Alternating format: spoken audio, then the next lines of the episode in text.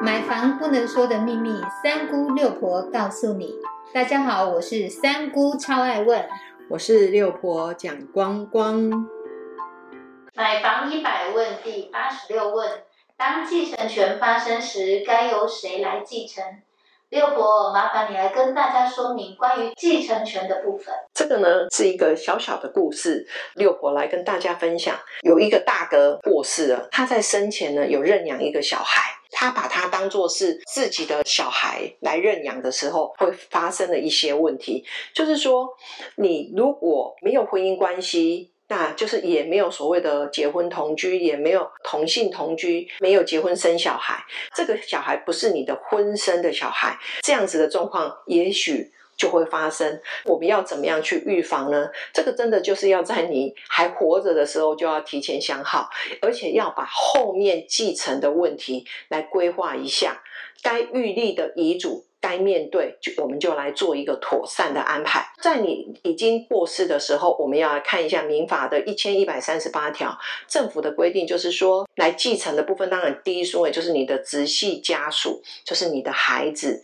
第二顺位呢，就是你的父母；第三顺位呢，是你的兄弟姐妹；第四顺位呢，是你的祖父母。你不要认为死掉的人就是很老。那也许是很年轻才会有所谓的祖父母这件事情。如果没有结婚，也没有生孩子，第一顺位就从缺嘛，就是你的孩子没有就从缺。那第二顺位如果是你的父母亲也。已经过世了，这样继承权就会落在第三顺位的兄弟姐妹身上。这个时候呢，如果你跟兄弟姐妹的感情不好，也不想把身后的遗产留给他们继承，那么接下来的动作就非常重要哦。在这个之前，如果被继承人的你们家族的最小的孩子，其他兄弟姐妹都已经过世了，那么就会变成无人继承的个案。就是说，你的兄弟姐妹生的孩子，事实上是。不能来继承你的遗产，这样子没有办法来继承的个案，最后你的财产。就会被收归国家所有，而且会充公，这个是你不会想要看到的。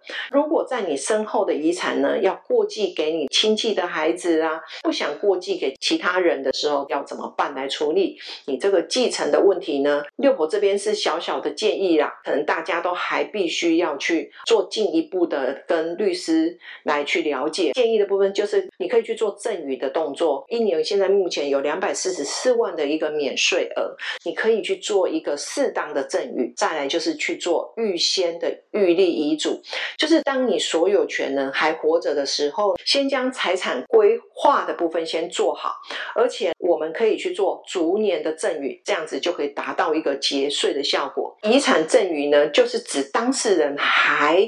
在的时候就先预立了这个遗嘱，在你过世的时候就可以按照遗嘱的内容受赠给这些遗赠者，我们再来将遗产顺利的呢转授到我们的受遗赠者人的名下。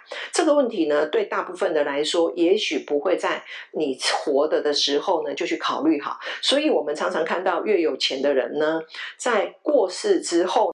有继承权的人都是为了钱呢去撕破脸，常常看到就是死了很久还没有办法下葬，这个都是考验着我们生前的智慧。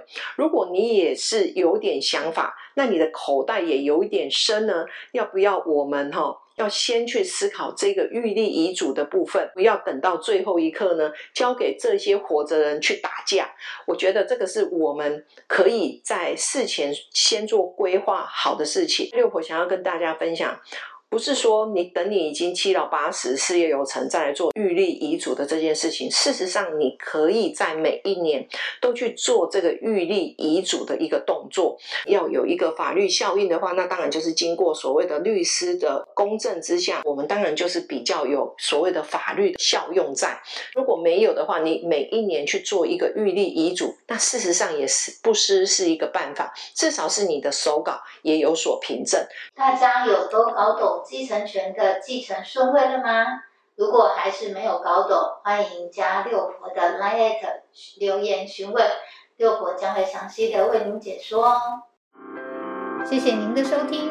如果你对收听的内容有不了解的地方，欢迎在下面留言，六婆讲光光将会为您解答哦。我们下回见，拜拜，拜拜。